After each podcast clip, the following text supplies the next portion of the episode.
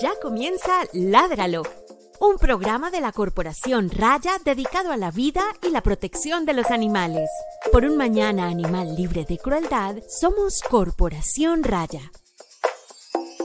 Escúchanos en Spotify, Apple Podcast y Google Podcast. Hola, muy buenas tardes para todas las personas que se conectan el día de hoy a nuestro programa. Hoy es 26 de mayo eh, del año 2021 y los saludo. Mi nombre es Juliana Barberi y bienvenidos a nuestro programa.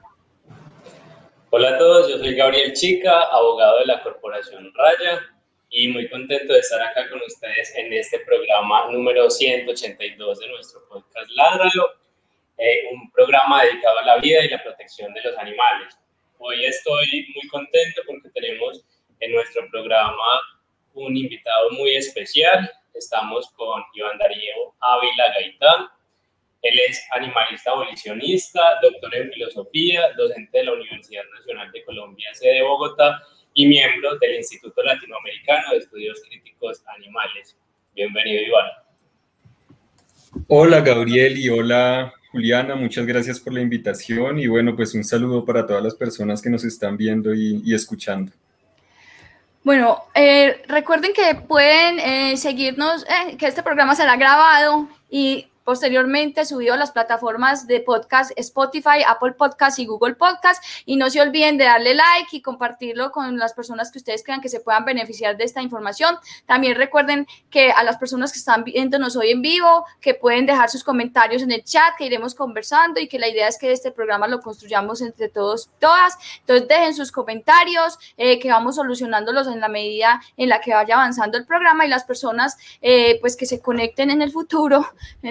Eh, pues no podrán hacer preguntas, pero van a, poder eh, compartir este, esta información y poder pues eh, adquirir toda la información que nos van a decir el día de hoy.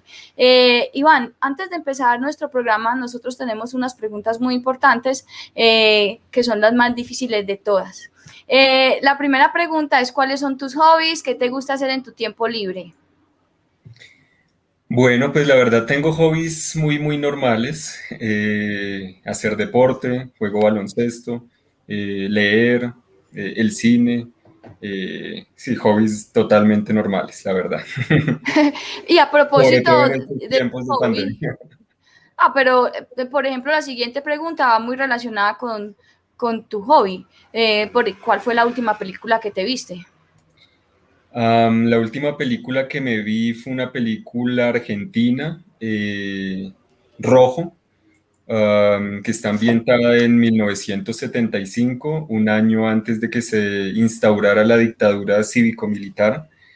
Em, y me pareció una película bastante interesante porque muestra como esos microfascismos, microautoritarismos que de alguna manera fueron el soporte o el sustento de toda la dictadura. Eh, y que creo que se conecta bastante en muchos sentidos con, los, con, los, con el momento que estamos viviendo ahora en Colombia. Sí, a propósito de eso, eh, pues eh, desde, desde Raya y por lo menos de, forma personal, envío un, un, saludo muy caluroso y un abrazo a todas las personas que, que, en este momento están al frente en la lucha en el país no pude ir a la marcha, pero yo soy fiel marchante, pero adelante pues resistamos, que, esto es por todos nosotros. Y eh, otra cosa que queríamos contar, eh, que ya se la va a contar Gabriela, es algo pues que sucedió el día de hoy eh, y que nos parece muy pertinente compartir en este programa. Así es, Juliana, y que además tiene mucha relación con lo que estamos hablando o vamos a hablar el día de hoy, que es acerca del especismo y es la proclamación de la Carta de Derechos de lo Viviente, que es un, documento que fue expedido por expertos del Programa de Naciones Unidas Armonía con la Naturaleza y que bueno, es un documento que tiene como una serie de principios, de, de valores, pero además unos artículos que van orientados hacia la transformación de los ordenamientos jurídicos del mundo y como dar un paso más allá hacia el mero reconocimiento de los derechos de las personas, digamos, naturales como los humanos y, digamos, como abre bocas, les queremos leer el artículo primero de esta carta que dice objetivos, principios y claves de interpretación y dice, con el objetivo de lograr la armonía entre el ser humano, los animales y la naturaleza, la presente carta pretende integrar los diversos ordenamientos jurídicos del mundo con el fin de sentar para el futuro los principios y las claves de interpretación de derechos de lo viviente.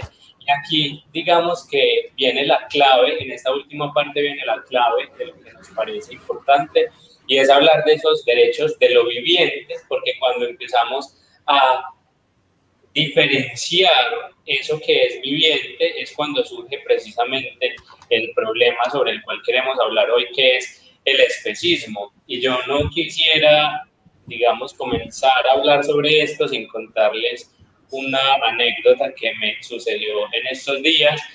Y es que acá en Cali, con un grupo de compañeros, estuvimos pintando un mural que decía resistencia antiespecista.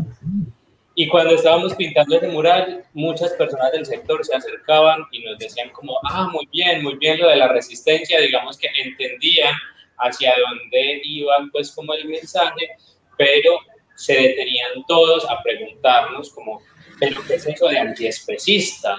¿Cierto? Que resistencia muy bien, muy bacano, sobre todo por estos días, pero ¿qué es eso de antiespecista?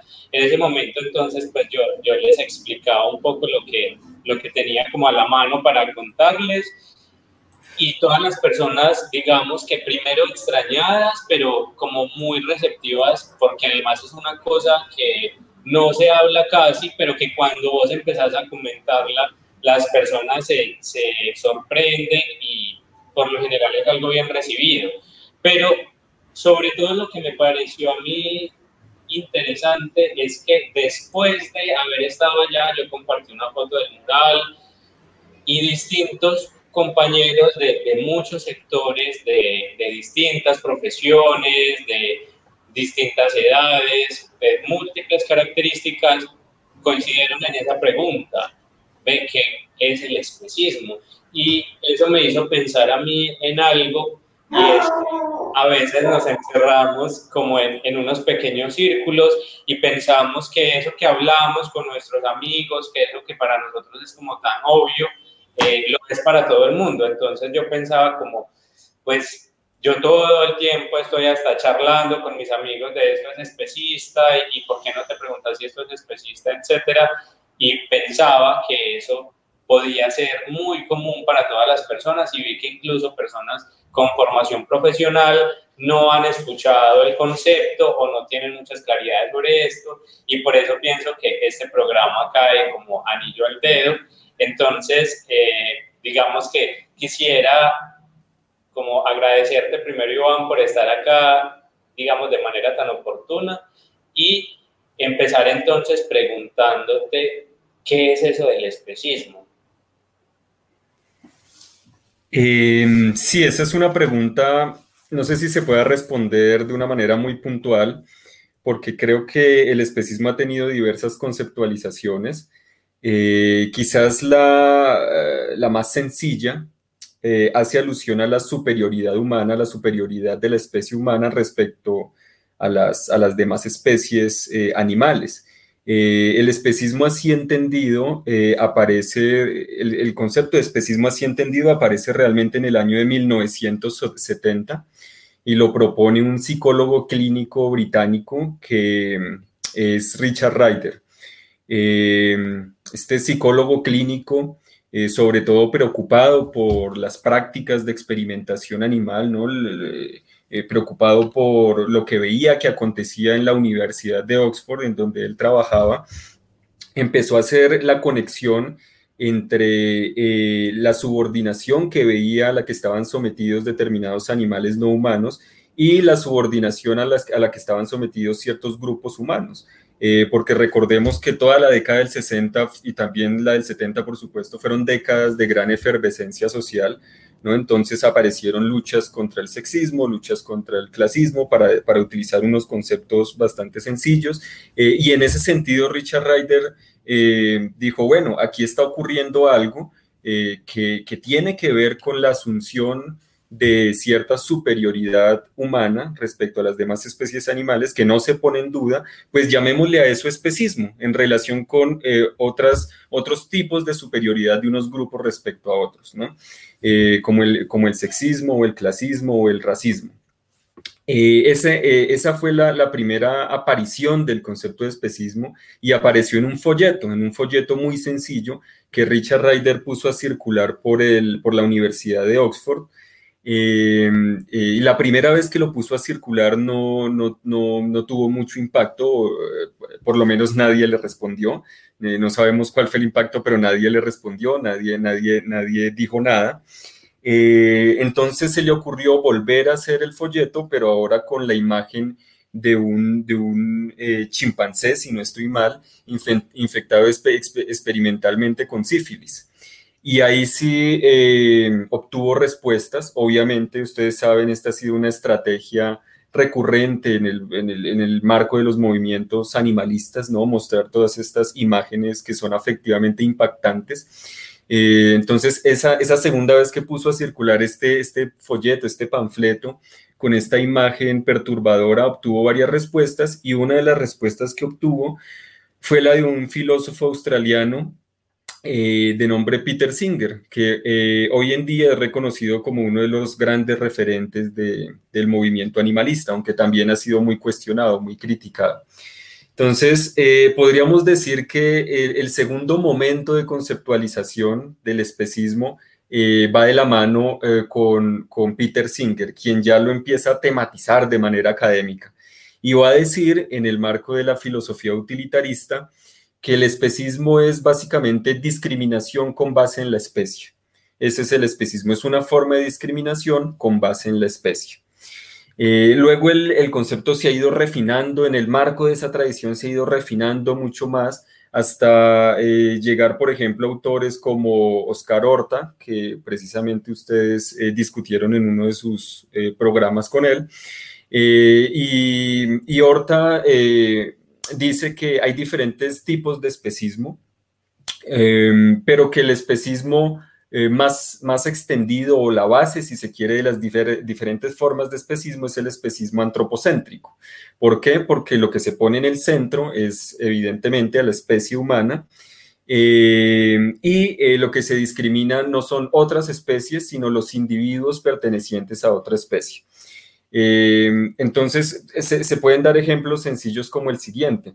Si yo, si yo privilegio los intereses de un perro respecto a los intereses de una gallina, simplemente porque el perro es perro y no gallina, pues estoy siendo especista, porque estoy discriminando a un individuo con base en la especie, ¿no? Estoy privilegiando al perro por ser perro y no gallina. Sin embargo, esa forma de especismo es a su vez parte del especismo antropocéntrico, ¿sí? Por eso como digo, todas las, formas de especismo suelen ser especismo antropocéntrico extendido. ¿Por qué? Porque si privilegiamos al perro es porque de alguna manera pensamos que está cerca de lo humano. Entonces, en últimas, estamos es privilegiando a la especie humana. Eh, entonces, el concepto se ha ido refinando y refinando en el marco de esa tradición. Ahora, yo creo que hay eh, otro momento no quiero hablar de etapas, sino de diferentes momentos, porque no se sustituyen, todos estos conceptos circulan y son importantes, ¿no? No creo que haya necesariamente que existir una superación de un concepto por otro.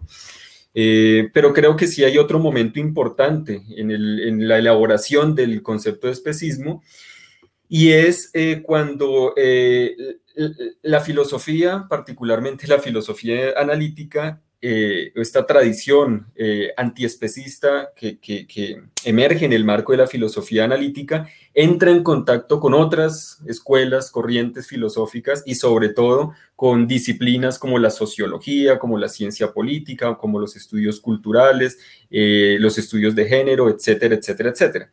Y entonces allí el especismo ya no se, ya, ya no se va a comprender simplemente como, un, como una forma de discriminación, como un tipo de discriminación con base en la especie, sino como todo un orden, como todo un orden. Algunos, algunas personas dicen un sistema de opresión, eh, una forma de dominación bastante compleja, eh, que involucra muchos elementos, elementos, elementos técnicos, biológicos, físicos, eh, y todo eso atravesado por tipos de socialidad que involucra tanto a animales humanos como no humanos. Eh, entonces, si quieren, pues más adelante nos podemos detener en esta última manera de, comprender el especismo, que es, que es la que a mí personalmente me parece más interesante. Bueno, eh, eh, aprovecho para darle un saludo a las personas que nos están dejando los comentarios ahí en Facebook y en YouTube. Eh, dice Cata Yepesola, presente. Buenas noches, gracias Cata por conectarte, bienvenida. También nos saluda Alexander Jesús Rosso. Buenas noches, Alexander. Nos saluda también Sandra Mercedes Ibarra. Buenas noches, saludos desde Jamundí, Fundación Animalista San Miguel. Sandra, ánimo. Yo, eh, ya sabemos que te conectas bastante a nuestro programa y te seguimos ahí en Twitter. Eh, el trabajo que haces allá, muy, bueno. También nos saluda Robinson Balbacea. Eh, de nada, Robinson. Y nos saluda también Verónica, que con Verónica estuvimos en un espacio, nosotros tres, pues, y otras personas, en el que pretendíamos hacer una especie de grupo de estudio sobre estos temas, pero por diferentes razones, pues eh, no salió adelante, pero seguramente en un futuro sí, nos saluda, nos dice súper genial este espacio y que se hable, ella es estudiante de filosofía, que se hable de algo tan poco hablado, pero que nos acompaña en muchos ámbitos, hasta en la misma filosofía, como lo es el especismo. Saludos, saludos, Verónica. Bueno, eh, ya continuando pues como con la temática del programa y ya teniendo un, primero, un primer acercamiento al concepto de especismo, pues uno se preguntaría, ¿y, por qué es importante hablar del especismo? ¿Y ¿Eso para qué? Además con unos unas problemáticas entre humanos tan graves que, pues eh, no nos desvían la, la, ¿cómo se dice? la atención. Entonces, ¿por qué es importante hablar de especismo? Pues Juliana, yo creo que porque básicamente el especismo entendido como orden como un orden tecno-biofísico-social, como acabo de decir, que involucra elementos técnicos o tecnológicos, biológicos, físicos y tipos específicos de socialidad, eh, involucra tanto a humanos como no humanos. Es decir, eh, el especismo así comprendido tiene implicaciones también para amplios grupos humanos que han sido históricamente animalizados. Es decir, empecemos por ahí. Eh, no, es una, no es una cuestión que tenga que ver solo con los animales no humanos, sino también con los, con los seres humanos y particularmente con los seres humanos que han sido históricamente animalizados. Eh, por ejemplo, las comunidades eh, racializadas como negras, indígenas, eh, las mismas mujeres que históricamente no han sido comprendidas como plenamente humanas, etcétera, etcétera, etcétera. Em, entonces, podría decirse que el especismo como, como orden como, forma de dominación tiene un, elemento fundamental que es la dicotomía humano-animal, que es una dicotomía jerárquica. Eh, y es un orden que produce y reproduce sistemáticamente la, dominación animal. Y la dominación animal básicamente la podríamos dividir en tres, en tres, en tres dimensiones o comprende tres dimensiones la dimensión de la sujeción, la dimensión de la explotación y la dimensión de la, de la subordinación, que no son, no son eh, equivalentes, pero están profundamente relacionadas entre sí.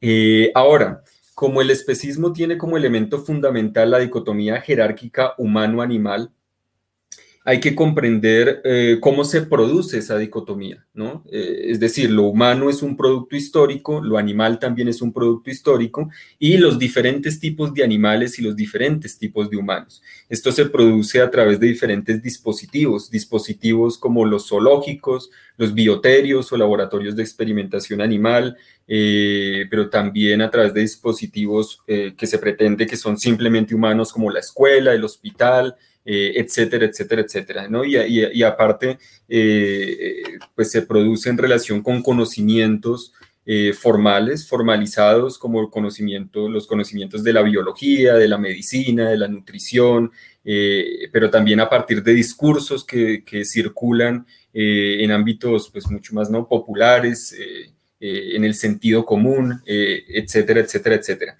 Entonces, en primer lugar, hay que entender que el especismo en la medida en que es un orden, es un, es un orden que nos involucra a, todos y a todas, que nos constituye a todos y a todas. Sí, por supuesto, reproduce, produce y reproduce eh, la dominación animal, pero también, pero la dominación, es decir, la dominación no solo de quienes son producidos históricamente como animales, sino también de seres humanos animalizados y de lo animal, lo que se pretende animal en los propios seres humanos. Entonces el especismo es algo que le importa a todo el mundo. Ahorita podemos seguir explorando entonces los componentes de ese, de ese orden y cómo específicamente le, le, compete a grupos particulares, grupos de humanos y no humanos. Bueno, eh, saludo también a Liz Miau, que también se conecta con nosotros el día de hoy. Buenas noches. Eh, yo eh, les recuerdo que pueden seguirnos en nuestras redes sociales, en Twitter, Instagram, YouTube y Facebook. Y también, por favor, les recuerdo que le den like al video y lo compartan con todos sus amigos y su familia. Y además que se animen a dejarnos comentarios para que hagamos el programa entre todos. Yo y, voy a hacer una pregunta que me viene a mí circulando y de hecho pues eh, hemos estado nosotros mismos también sentados eh, hablando sobre el tema y tratando de ver qué vino primero el huevo o la gallina valga el dicho especista pero, pero nosotros queremos saber si realmente si es antropocentrismo o, o es antrosupremacismo, porque según pues he, leído y me he encontrado información, pues no tendríamos otra forma de ver el mundo que no fuera la centrada en el ser humano, así como la lagartija no tendría otra forma de ver el mundo sino como lagartija. Entonces, eh, ¿realmente es mirar el mundo desde la perspectiva humana o es creerse el cuento de que estamos por encima de las demás especies y que por tanto tenemos el derecho supremo y divino de dominar y de explotar y de disponer de los demás como queramos?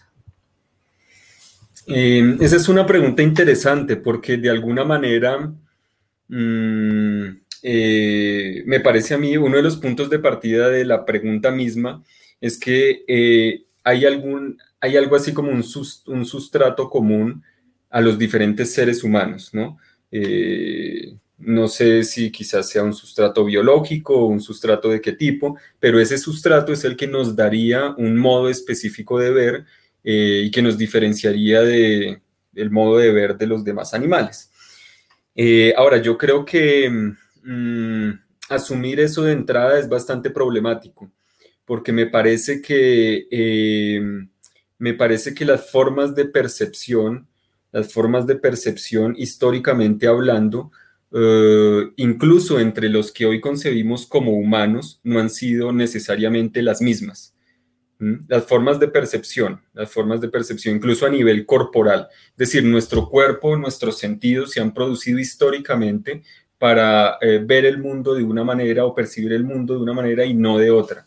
Eh, no solo tenemos lentes cognitivos, lentes discursivos, simbólicos, sino que nuestro propio cuerpo ha cambiado históricamente. Mm, es un cuerpo situado, producido de manera situada. Claro, hay algunos elementos eh, relativamente compartidos, constantes, eh, pero en lo que quiero hacer énfasis es en que no podemos dar por sentada la unicidad de lo humano porque precisamente esa unicidad de lo humano, me parece a mí, es uno de los elementos fundamentales del orden especista, porque una vez eh, asumimos la unicidad de lo humano, podemos contraponer lo humano a lo no humano, ¿no? Y lo no humano, pues es lo animal, y eso es típico del especismo, concebir a los animales como seres apropiados, apropiados en un doble sentido apropiados porque no tienen nada propio, nada que los defina, ¿no? Si el ser humano es racional, entonces los animales son o menos racionales o irracionales, si el ser humano es cultural, los animales son eh, o poco culturales o nada culturales, ¿no? Simplemente naturales, eh, instintivos, etcétera, etcétera. Entonces, yo creo que esa operación, esto es importante creo a nivel filosófico, esa operación de producir la unicidad de lo humano es lo que permite producir a su vez la unicidad de lo animal, pero como un contrario o algo inacabado respecto a lo humano. Eh, y esa es la dicotomía jerárquica humano-animal que, tanto hemos cuestionado desde, por ejemplo, los estudios críticos animales. Eh, entonces yo creo que una primera operación sería desarmar esa unicidad de lo humano y empezar por, por, darnos cuenta de que quizás nunca hemos sido humanos, de que quizás nunca hemos sido humanos, de que lo humano es algo históricamente eh, bastante nuevo, de hecho, eh, y, bastante nuevo, no solo como idea, no solo una idea de lo humano, sino también eh, es algo bastante nuevo en términos de los cuerpos que se producen, se producen de manera situada. Pero bueno, este es un tema también bastante amplio que, amplio que podríamos seguir discutiendo, ¿no?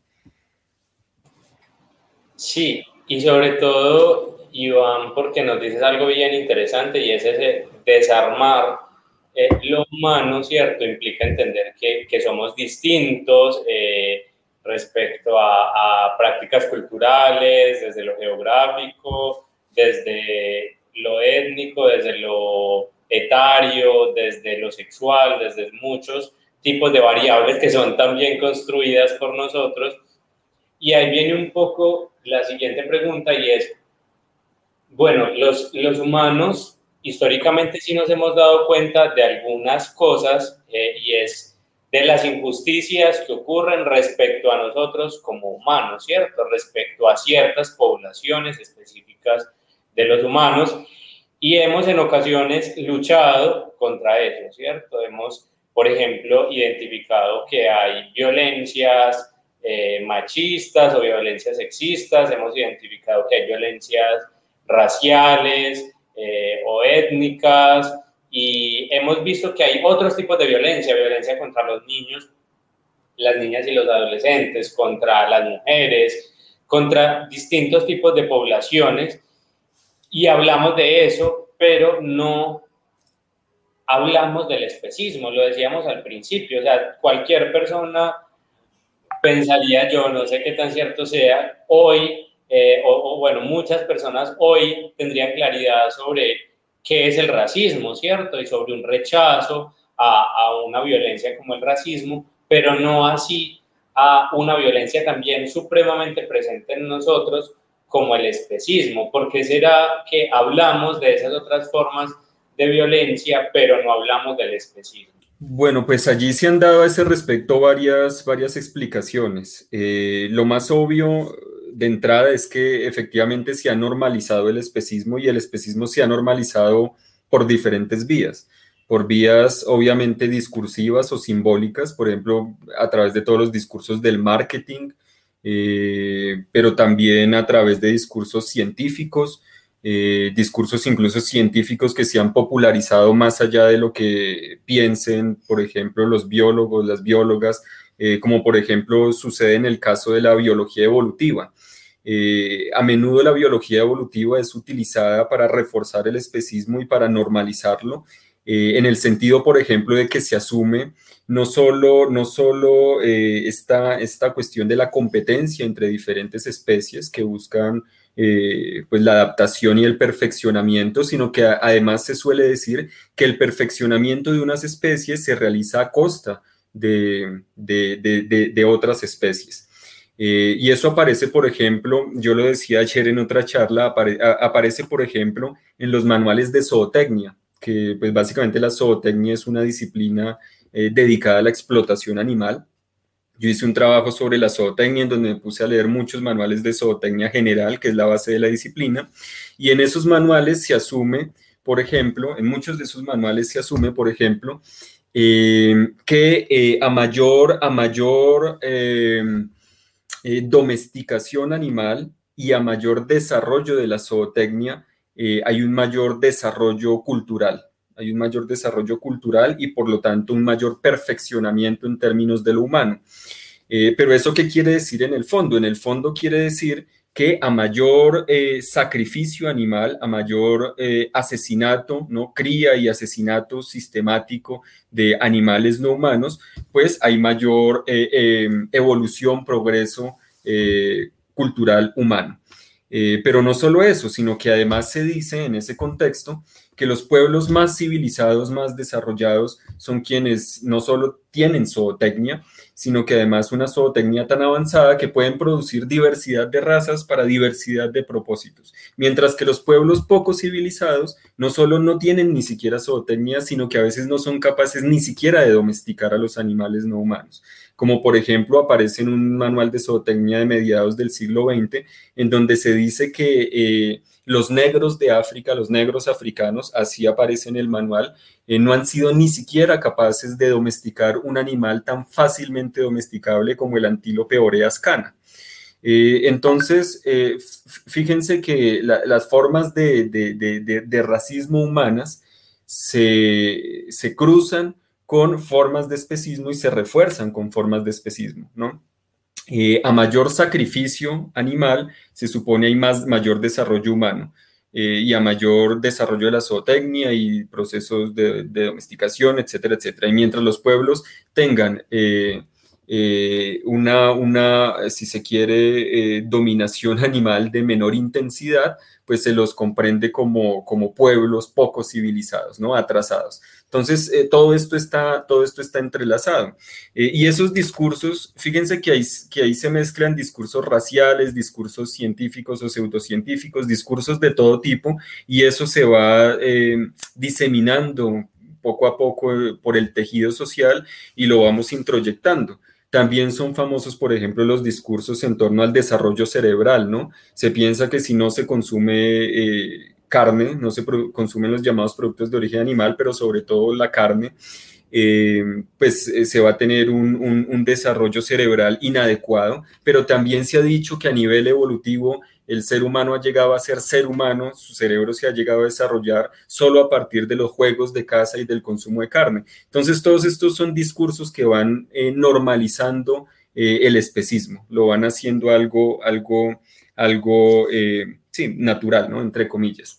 Pero además el especismo se normaliza a partir de técnicas muy concretas, técnicas como por ejemplo, también lo decía en una charla ayer, técnicas como por ejemplo los avisos que hay en determinados espacios que eh, dicen eh, no se admiten animales. Eso puede parecer una tontería, pero ese aviso, ese aviso como técnica que hace parte del especismo del orden especista, lo que está haciendo es decirnos eh, a los seres humanos que no somos animales, ¿no? Nosotros sí podemos entrar al espacio, por lo tanto, no somos animales. Se está produciendo eh, un, yo a partir de la negación de un otro. Y todo eso va normalizando el especismo. Cosas tan sencillas como un aviso ubicado en un determinado espacio, no a la entrada en un determinado espacio. Em, entonces son muchos los, elementos que van eh, eh, normalizando el especismo. También el, propio el propio, la propia modificación del cuerpo humano, por ejemplo, un cuerpo que se ha adaptado al consumo de leche adaptar el cuerpo al consumo de leche de vaca no es, no es, no es una cosa tan sencilla. De hecho, hay seres humanos que nunca lo logran en su vida y que siempre les va a caer mal.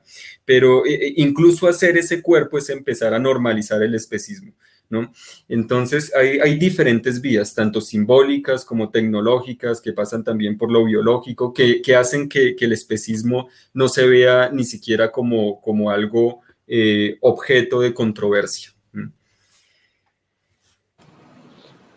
Y, bueno, otro, eh, termino con esto, otro, otro, otro elemento importante que se, ha, que, se que se ha mencionado bastante es que pues cuando uno está en una situación de privilegio, pues es difícil ver los privilegios, ¿no? Y en el caso de los seres humanos, pues como somos seres humanos y se supone no animales, pues es difícil ver el privilegio, el antropopoder, como digo yo, ¿no? Ese poder que podemos ejercer sobre los demás animales por el solo hecho de ser clasificados como seres humanos. Súper interesante, Iván, eso que nos dices y ya, ya vuelvo un poquito a eso. Eh, quisiera aprovechar para saludar a Julia Busqueta, que nos dice hola, eh, Neuquén, Argentina presente. Julia es una compañera abogada de Argentina que estuvo también en un programa anterior con nosotros. Gracias, Julia, por estar ahí siempre pendiente. También un saludo a Carol Ruiz, que nos dice un saludo a todos y todas. Eh, Carol es pues, una compañera también animalista de acá de Cali, de la Federación de, de Liberación Animal. Mm, también Verónica Alcaraz nos dice nos habla de una pregunta, de, una inquietud, podría ser, eh, que ella está considerando, ¿cierto? Y es, dice, cabe el concepto de interseccionalidad también, porque las otras discriminaciones no están aisladas del especismo. De ahí un feminismo antiespecista, por ejemplo. Yo creo que eso viene un poco de lo que hablábamos ahorita, Iván, y es como esa relación entre, entre múltiples mm, violencias que se ejerce contra distintos grupos, ¿cierto? Y que tal vez, no sé qué piensas al respecto, algunas poblaciones que han sido mucho más discriminadas, mucho más violentadas históricamente, pues comienzan a entender esas lógicas de la discriminación y por tanto a crear también activismo, eh, formas de pensamiento, etcétera, que van orientadas a enfrentar precisamente esas, esas maneras violentas que tiene nuestra sociedad. No sé, tú qué piensas frente a eso y ya volvemos con los otros comentarios. Eh, sí, Gabriel, bueno, aprovecho también para mandarle un saludo a Julia, que nos encontramos en algún espacio en algún momento. Eh, no, yo creo básicamente que eh, la lucha antiespecista es necesariamente interseccional, o sea, es necesariamente interseccional por una razón que me parece que es una razón elemental y es eh, el orden especista tiene como elemento fundamental, ya lo decía, la dicotomía humano-animal. Es decir, pone eh, al ser humano en el centro, pero ese ser humano que se pone en el centro no es la especie humana en general, no es la especie humana en términos biológicos. Ese ser humano que se pone en el centro es un ideal de lo humano, un ideal normativo de lo humano, es decir, eh, un humano blanco, propietario, heterosexual, corporalmente íntegro. Piensen, por ejemplo, en el Vitruvio de Da Vinci, eh, etcétera, etcétera. Entonces, lo que está en el centro del especismo es un ideal de lo humano. Eh, cuando uno entiende eso, pues entiende por qué eh, la, relación con, ciertos, ciertas, ciertos sujetos históricamente animalizados es, es, obvia, ¿no? Es decir, ¿quiénes empiezan a salir de ese ideal normativo? Pues en primer lugar las mujeres, pero también los niños, pero también las poblaciones empobrecidas, ¿no? Pauperizadas, eh, etcétera, etcétera, etcétera. Las personas racializadas como negras, indígenas, eh, las personas eh, con discapacidad o en condición de discapacidad, en fin. Entonces, el especismo tiene en el centro ese ideal normativo de lo humano, que podríamos llamar el hombre con H mayúscula. No se trata de la especie humana en general, porque es que hay unos más humanos que otros. y quienes se acercan más a ese ideal de lo humano, tienen la posibilidad de ejercer un poder particular. Eso es lo que yo llamo antropopoder. Quienes se acercan más a ese ideal pueden ejercer un mayor poder y un poder no solo sobre los demás animales, sino también sobre otros seres humanos históricamente animalizados. Entonces, como acabo de decir, eh, el antiespecismo es necesariamente interseccional o no es antiespecismo, a mi modo de ver.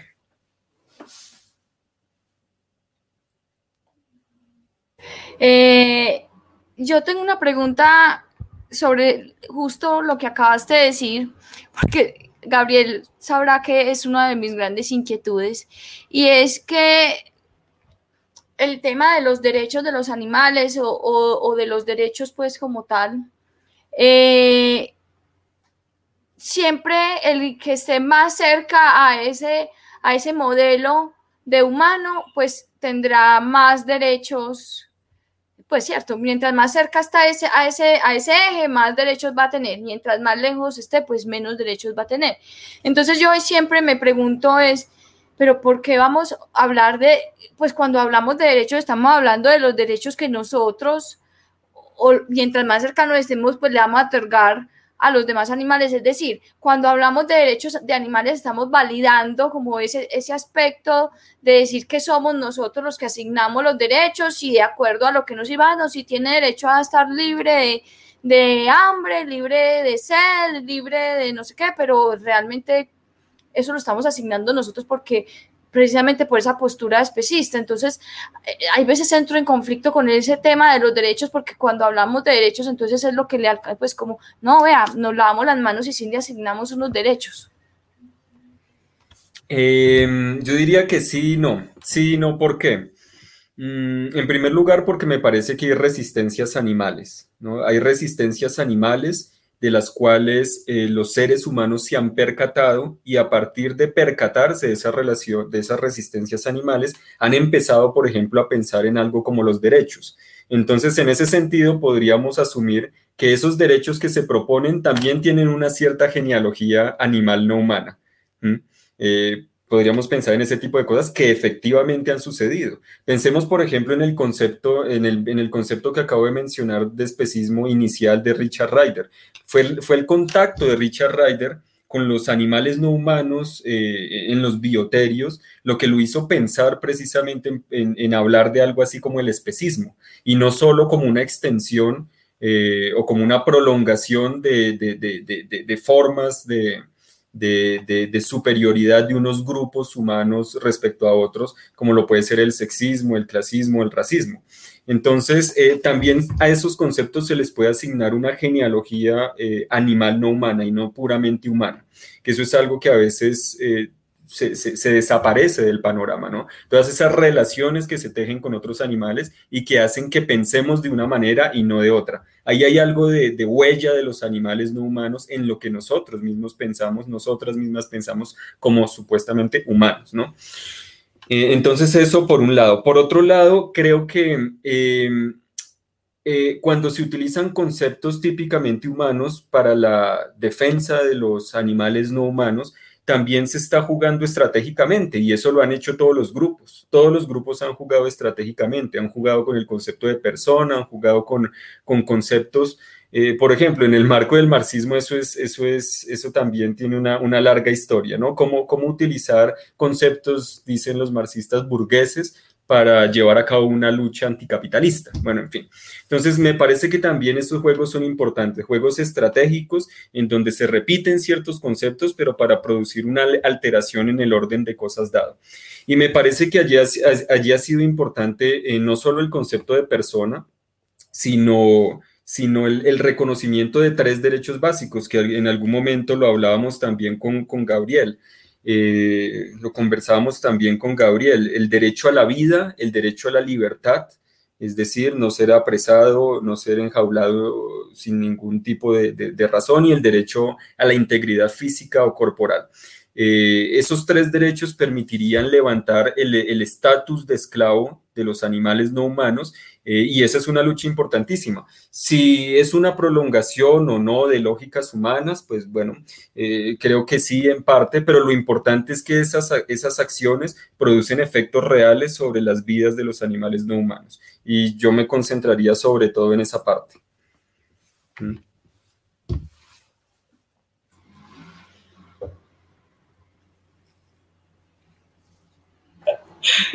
A no le suenan no, no me suena, no, ¿verdad? No suena, perdón. no. No. Eh, bueno, eh, por acá Carol nos dice, todos somos animales, pertenecemos al reino animal, un poco con lo que hablabas ahorita sobre los, los letreros en algunos espacios. Gretel Álvarez, hola Gretel, eh, nos dice, cada vez que escucho Ladra lo aprendo tantas cosas y me cuestiono tantísimas otras. Muchas gracias, gracias a vos Gretel por estar ahí siempre pendiente. Mi mamá pues, nos saluda, dice que le parece súper importante. Eh, Julia eh, nos envía saludos a los tres. y la mamá de Juliana, Juliana, salúdela. Mi mamá también, ma, hola. Y acá viene Iván una pregunta bien importante. Y eh, Gabriel, pero antes de que arrojes esa pregunta, sí me gustaría precisar algo que me parece importante y es, eh, bueno, respondí a propósito de la pregunta sobre los derechos, pero a mí personalmente la cuestión de los derechos no me parece la cuestión fundamental o la cuestión central. Creo que es un espacio de lucha, pero me parece que lo fundamental es producir nuevas formas de vida, nuevas formas de coexistencia entre animales humanos y no humanos, eh, y con el resto de lo viviente además y de la naturaleza. Eh, y esas formas de vida pues deben tener la capacidad a la postre de desestructurar el orden especista. Eso es lo que me parece realmente importante. Eh, es en ese marco en el que, digamos, se incrustan las luchas por los derechos y este tipo de cosas, luchas más institucionales. Pero, pero mi foco está, digamos, en, en la materialidad que rebasa la formalidad de los derechos. Eso tengo que precisarlo que podríamos hablar entonces también sobre lo que entiendo por veganismo, ¿no? En ese sentido. Ahora sí, dale, qué, pena, Gabriel. Ahí sí puso usted contenta, Juliana, con, esta última aclaración. Bueno, ahorita, digamos, te hicimos una pregunta que era como, como ¿para qué sirve eh, hablar sobre especismo? y, nos contabas pues como, como para qué o qué utilidades prácticas tendría esto en la vida. Y hay algo que a mí me parece fundamental y es empezar a preguntarnos desde el yo cuál es esa postura respecto a los demás animales, ¿cierto? Y por eso entonces vendría la próxima pregunta, que es, ¿será que todos somos especistas? Porque, digamos, siempre quienes de alguna manera nos vamos acercando un poquito más a relacionarnos de otras formas con los animales, empezamos a, eh, digamos, incluso más a señalar eh, aquello es especista, esta persona es especista, este cartel es especista, ¿cierto? Pero yo creo que la pregunta desde el yo, desde, desde cómo vivo yo, cómo me relaciono con los demás, qué tipo de prácticas tengo, es fundamental y por eso quisiera preguntarte o quisiéramos preguntarte si consideras que todos somos especistas o hay un momento en que uno podría decir, ve, fulanito definitivamente es el no especista, ¿cierto? Como que, eh, ¿qué piensas? ¿Qué piensas sobre esto? Eh, bueno, creo que esa pregunta tendría sentido sobre todo si consideramos que el especismo es una actitud individual, pero como yo entiendo el especismo como un orden, un orden en el que nos socializamos, entonces, no es que uno sea o no especista, uno ha sido socializado en un orden especista, así como ha sido socializado en un orden capitalista, en un orden patriarcal o heteropatriarcal, etcétera, etcétera. Entonces, en ese sentido, eh, pues sí, efectivamente, tenemos mucho de especistas, eh, porque hemos, hemos sido socializados, socializadas en ese orden. Eh, pero también tenemos mucho de no especistas, ¿no? Eh, porque de lo contrario sería pensar que ese orden es absoluto, que lo es todo, que lo subsume todo. No, yo creo que todo el tiempo también hay una serie de prácticas, de modos de pensar, de, de hacer, que están, que están intentando articularse y rebasar el orden especista. Entonces yo desplazaría la pregunta, no, no, no, no, no, no pondría el foco en, si alguien es o no especista, sino en cómo nos hemos eh, socializado y hasta qué punto podemos transformar ese tipo de socialización, entablando otro tipo de relaciones, otro tipo de prácticas. Y con, eso ya hay que, que nos aclaras, Iván, me, me quedo pensando un montón entonces si piensas que esa forma como de transformar esos, esos valores con los que hemos sido formados y socializados como especistas es definitivamente como desde un horizonte antiespecista, ¿cierto? O sea, como una negación de todo eso.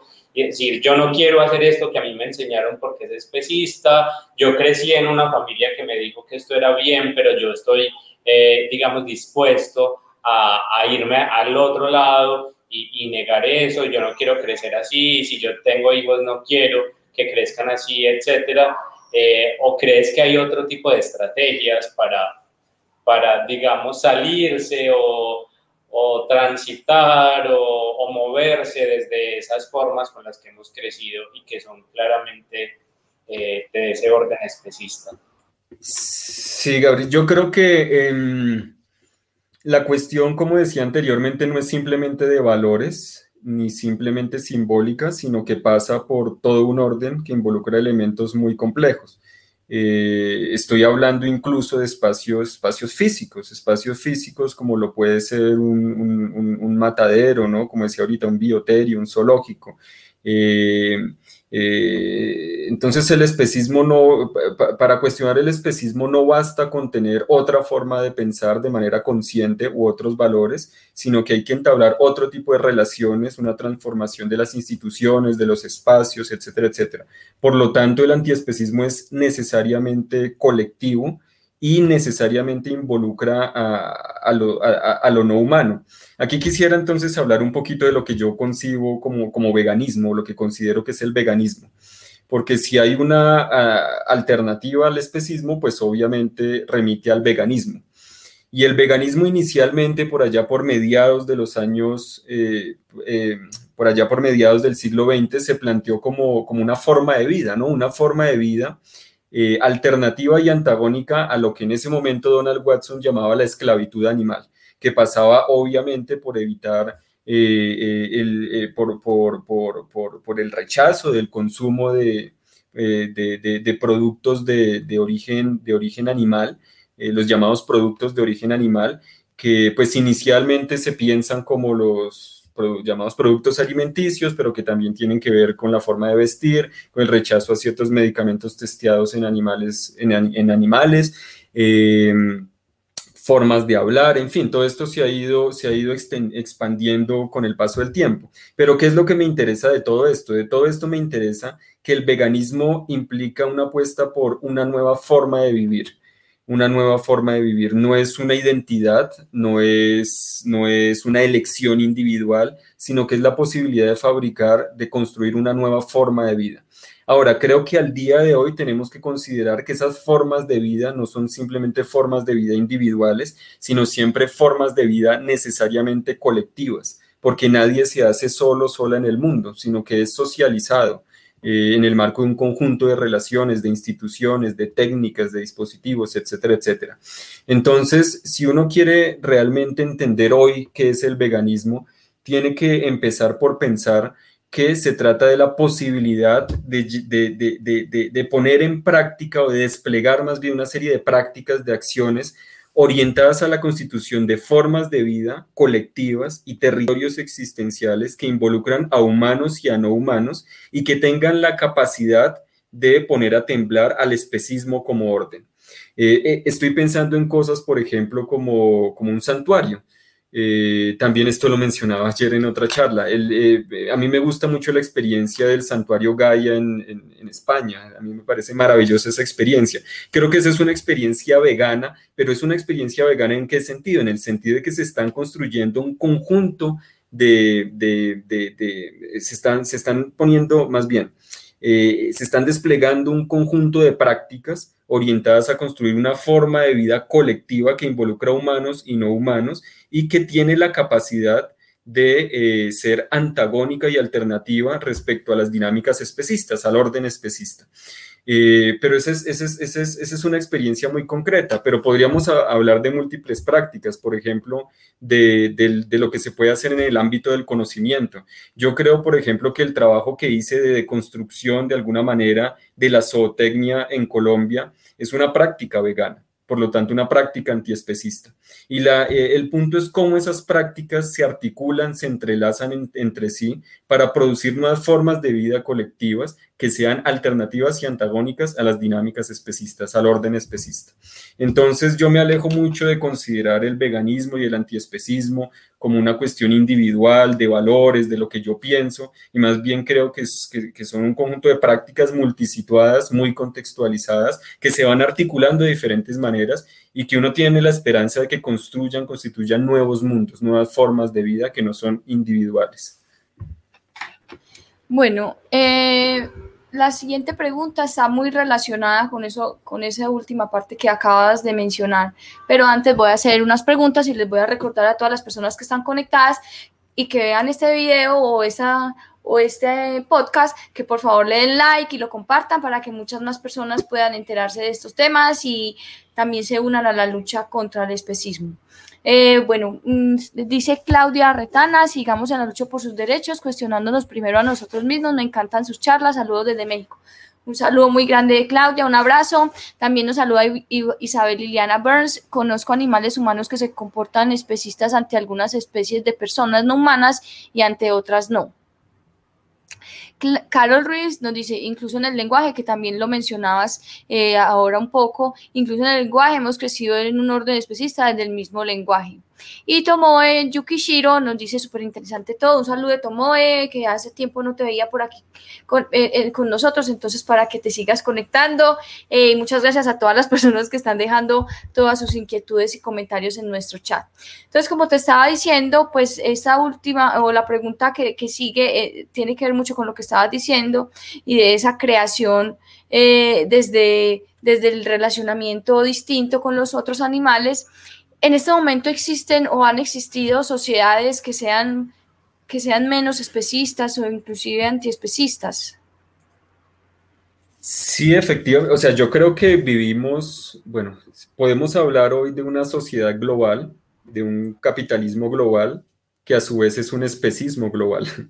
Eh, y creo que no ha habido un orden especista más, mm, más sanguinario, no sé qué, término usar, más eh, eh, terrible que el que, el que estamos viviendo actualmente. ¿Y por qué? Pues básicamente porque nunca antes en la historia habíamos atendido a... Eh, a, una explotación tal, por ejemplo, de, animales domesticados como la que atendemos hoy en día, ¿no? No solo en términos de la ganadería intensiva, sino también de la ganadería extensiva, es decir, el, número de, de, animales sacrificados, asesinados es, es exorbitante, es algo que nunca antes se había visto en la historia eh, humana, pero a su vez atendemos a la sexta extinción masiva de especies eh, llamadas salvajes, eh, después de la extinción que acabó con los dinosaurios, ¿no? Y, esto está relacionado obviamente con todo un orden especista.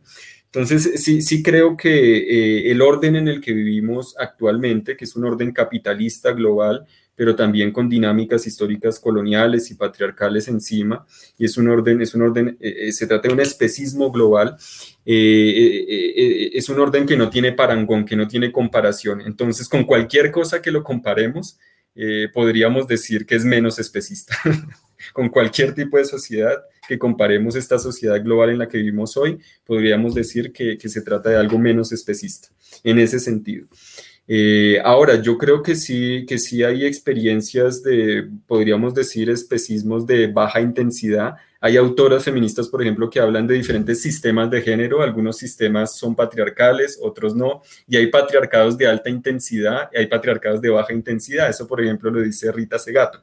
Yo creo que con el especismo sucede algo similar. Hay, hay, hay, hay posibilidad de vivir de una manera no especista, por supuesto, tenemos experiencias a nivel micro, no tenemos que pensar en grandes sociedades, podemos pensar eh, en experiencias a nivel micro, ¿no? Como pequeñas zonas que, se abren en el, en, el, marco del especismo y que dan cuenta de, otra, de otros modos de, de vivir, como por ejemplo la experiencia en diferentes tipos de santuarios. Eh, no tenemos que pensar, repito, en, grandes sociedades o configuraciones sociales, pero a su vez creo que hay configuraciones sociales, históricamente hablando, que han sido especistas, pero que han tenido un especismo de baja intensidad. Eh, y allí podemos explorar, por ejemplo, las diferentes experiencias de comunidades, de las llamadas comunidades precolombinas. Eh, donde efectivamente, pues por ejemplo, no había grandes procesos de, domesticación, ¿no? los animales domesticados fueron introducidos con, con, las operaciones de conquista y colonización. Eh, entonces yo creo que sí había dinámicas especistas que además implicaban otra manera de, comprender lo humano y, implicaban otro tipo de cuerpos y habría que explorar eso con mucho detenimiento. Eh, pero bueno, eran sociedades, a mi modo de ver, con especismos, muchas de ellas de, baja intensidad, eh, en contraste con, el tipo de especismo que llegó con la conquista y la colonización, eh, a través del cual, por ejemplo, se empezó a imponer de manera acelerada el consumo de carne, que explotó sobre todo eh, durante la mitad del siglo XX o a partir de la mitad del siglo XX de la mano de la emergencia o intensificación de las dinámicas capitalistas. Mm, bueno, tenemos una pregunta de David Ruiz Salazar. Dice, relacionado a lo que mencionas del antiespecismo interseccional, desde la ética ecofeminista se ha sostenido diversas discusiones, se han sostenido diversas discusiones sobre el rol de los hombres eh, que hacen parte de la lucha antiespecista, donde su presencia rompe con mandatos y estereotipos de género como el dominar, y por el otro lado empatiza y asumimos labores que tradicionalmente se les asignó a las mujeres, como lo son las labores del cuidado, abriendo una brecha en el sistema patriarcal.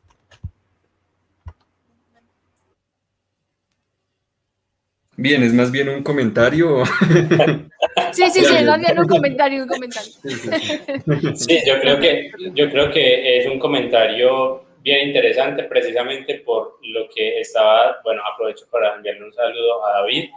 Eh, y es un comentario que está bien relacionado con, con lo que nos mencionabas ahorita, ¿cierto? De entender primero el especismo como, como un orden, ¿cierto? Y que está aunado a otros órdenes o a otros sistemas de dominación, de jerarquización, de, de exclusión, etcétera. y cómo, digamos, esas interseccionalidades en su ejecución o esas, esas formas de relacionamiento en, en su ejecución también tienen que ver con unas formas de afrontarlo, ¿cierto? Que pueden estar interrelacionadas y es como eh, estrategias, agendas eh, que se han ido construyendo desde, por ejemplo, el movimiento feminista, eh, movimientos étnicos y de personas racializadas como negros y como indígenas, digamos, empiezan a concluir y a pensarse que los patrones de dominación tienen elementos comunes y que afrontarlos de una manera común, digamos, favorece esos patrones sociales y empiezan a generar, pues, o a construir sociedades menos violentas. Entonces, me parece que este comentario de David precisamente nos muestra cómo la ruptura con unos valores o unos mandatos, si se quiere, de, por ejemplo, de un, sistema patriarcal, pues está directamente relacionado con la manera como se afrontan esos valores o mandatos de, un sistema especista, ¿cierto? Entonces, básicamente, digamos, para decirlo muy concreto, como que trabajar de la mano por la lucha feminista y la lucha eh, antiespecista, digamos, va necesariamente a construir o a permitir que se construya una sociedad con unos valores mucho más distintos que no afecte de las, o, por lo menos no de las mismas maneras a las mujeres y a las personas eh, con identidades de, identidades de género y opciones sexuales diversas y tampoco a los animales, que han sido dos poblaciones pues discriminadas. No sé, Iván, ¿Vos qué, qué pensás de este comentario que me parece bien interesante? Sí, de acuerdo. Yo agregaría que, mm, a ver, esta cuestión es bastante eh, polémica y bastante eh, interesante, porque hay quienes dicen que los hombres no, no, pueden o no podemos pronunciarnos sobre temas feministas. Eh, hay quienes dicen, lo asumen como una postura política. Eh, hay quienes dicen todo lo contrario, que en la medida en que los hombres ah, no hemos sido socializados en determinados sistemas de género de carácter eh, heteronormativo, heteropatriarcal, etcétera, etcétera, pues también tenemos que ocuparnos de nosotros mismos y de nuestras relaciones con las mujeres y tener una parte en la lucha. Eh, ahora, ¿cuál es mi posición al respecto y qué tiene que ver con, con la cuestión del especismo?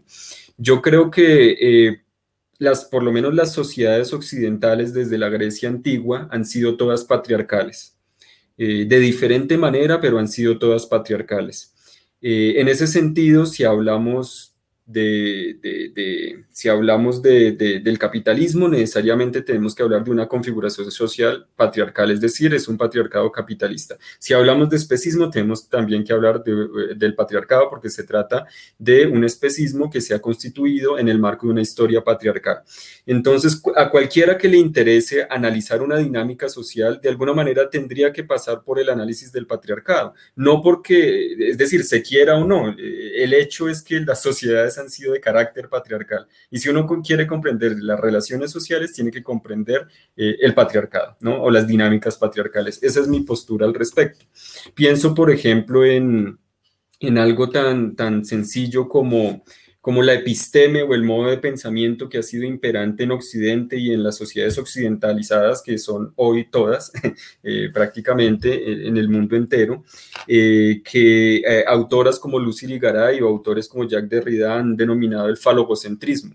En el falogocentrismo se asume se asume que lo, masculino está lleno, es completo, mientras que lo femenino es básicamente eh, definido como lo contrario o lo incompleto, eh, ¿no? Lo, inacabado de lo masculino. Entonces, eh, y eso incluso a nivel anatómico, por ejemplo, Aristóteles decía ya por allá, en, pues obviamente en la Grecia antigua, hace más de 2000 años, 2500 años, decía que los cuerpos de las mujeres tenían un, un, sistema reproductivo masculino, pero invertido o inacabado. Entonces, esto, esto, ha, esto ha condicionado incluso la forma de ver el cuerpo. Pero eso que ha ocurrido con relación a las mujeres se ha, se ha, se ha, se ha extendido eh, a la naturaleza entera eh, y a todos los, los seres históricamente eh, naturalizados no asociados a la naturaleza, en donde no solo entran las mujeres, sino también los animales, pero también los esclavos, etcétera, etcétera, etcétera. Eh, por eso hablaba ahorita de que los animales son apropiados en un doble sentido. No tienen nada propio, sino que siempre son lo contrario o lo inacabado de lo humano, pero ese no tener nada propio eh, implica a su vez una operación de apropiación los convierte en objetos de apropiación por parte de los seres humanos. Y la, y la gran oposición realmente que ha constituido este sistema de pensamiento occidental es la oposición entre el logos o la razón pura y la materialidad, eh, que se ha visto como el reverso, el negativo, lo inacabado del logos. Em, entonces me parece que si uno entiende ese esquema general, pues es, es, imposible no asumir luchas de carácter feminista, ¿no? Sencillamente el, la episteme, el modo de pensamiento en el que nos hemos socializado y que nos constituye eh, y que tenemos que confrontar y que pasa por una confrontación con nosotros mismos y nosotras mismas, ¿no? Con la manera, con, lo que se, denomina o se ha denominado la sujeción, ¿no? El atarse a, a la propia identidad, a la propia psique, a los propios valores, etcétera, etcétera, etcétera. Y claro, como alternativa, pues evidentemente surge una valoración muy fuerte de la materialidad, de lo relacional, del cuidado, eh, de, una racionalidad, una racionalidad inseparable de los afectos, eh, etcétera, etcétera, etcétera. Y me parece que todo eso es un modo de pensar que ya tiene mucho de animal, mucho de animal.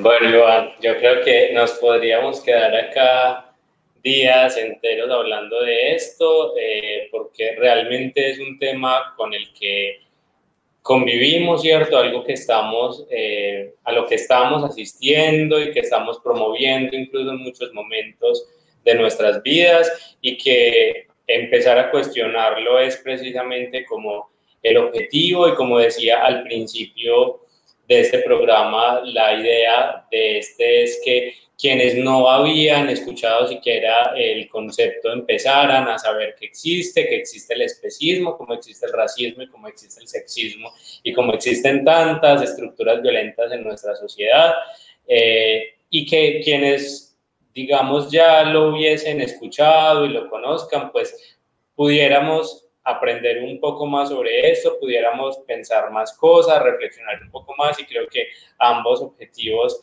se cumplieron. Eh, ya yo quisiera pues como agradecerte con eso, ya sigue Juliana. Eh, no, es que, es que una última pregunta rápida que hay en el chat. Ya nos íbamos ahí, pero, pero hagamos la pregunta, la hace Verónica. ¿Cómo romper eh, con el especismo en sociedades o comunidades que han normalizado ciertas dinámicas hacia los animales sin que se vea como una imposición? sino más bien como una educación antiespecista en el campo. Pues yo creo que esta es muy amplia, pero resolvámosla rápidamente. No creo entenderla bien, la verdad. La parte de sin que se vea como una imposición. Pues eh, yo, yo, siento que quizás ella lo habla porque muchas veces hablar de estos temas, eh, pues obviamente lo van a llamar como un adoctrinamiento, como que uno está queriendo imponer sus voluntades y sus verdades y que no tienen que nadie pensar como uno, o sea, es como la gente pensando que yo estoy ahí imponiéndole simplemente lo que yo lo que yo creo o, mis valores, sino más bien una cosa que ya tiene pues como una connotación muchísimo más amplia creo yo que es, a eso se sí, yo creo que es como cómo hacer para no hacer como un ataque al especismo, sino como una educación con unos valores que promuevan otras formas de relacionamiento con los animales, más o menos así la entiendo. Sí, yo, yo creería, bueno, a mí me parece importante más, más allá de lo discursivo, de, por ejemplo, hacerse un panfleto o gritar una arenga, una, una, consigna en una marcha, que son cosas también importantes eh, y estratégicas en determinados momentos, pero más allá de eso, me parece muy importante las experiencias de coexistencia, de cohabitación con personas que nunca se han preguntado por este tipo de cosas, eh, pero no para, repito, no, no, no, mejor dicho, hay una manera de transformar las relaciones que se da más por contagio que a nivel discursivo. Entonces, cuando yo invito a alguien a determinado restaurante sin decirle, por ejemplo, que es un restaurante vegano y sencillamente pedimos algo, empezamos a comer, eh, la persona le gusta, creo que ahí hay, una dinámica más de contagio que es bien interesante y que es otra entrada eh, que quizás a veces no se ha explorado lo suficiente, porque muchas y muchos activistas insisten es en, en, la parte discursiva, ¿no? O, eh, ¿no? A veces ni siquiera dialógica, sino sencillamente ya van con un libreto y van eh, a transformar la, mentalidad de, de, la otra persona y creo que eso, eso sí puede ser bastante dañino a la postre porque puede producir es un choque, una reacción eh, todo lo contrario de lo que se quiere lograr. Entonces yo sí le apostaría más bien a estas dinámicas de contagio, de coexistencia. Y bueno, y sí, eh, en determinados momentos sí hay que echarse un discurso y arengas y salir a la calle, claro que sí.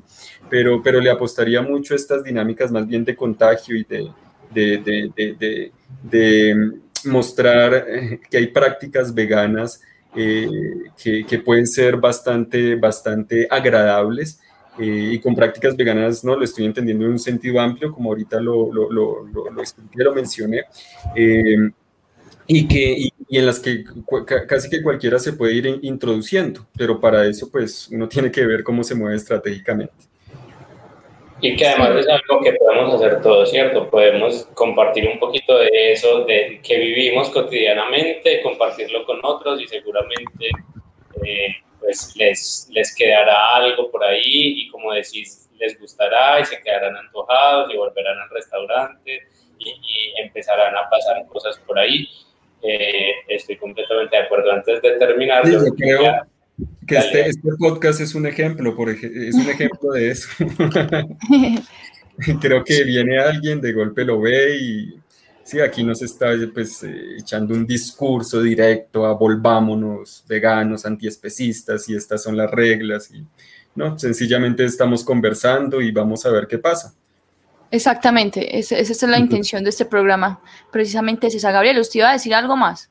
No, solamente eh, que mi hermanito también nos está saludando, mi hermanito Tato, que está viendo el programa y que está enfermo, pero dice que ya se está aliviando, entonces me alegra mucho saber Bueno, que, se termine de aliviar. También a Luis Germán Olarte, muy buen programa, gracias a Raya, con mucho gusto. Este programa es para para ustedes, para que lo difundan y obviamente también para los otros animales. Bueno, Iván Darío, muchísimas gracias por haber estado en el programa, por haber compartido con nosotros todo esta, este rato.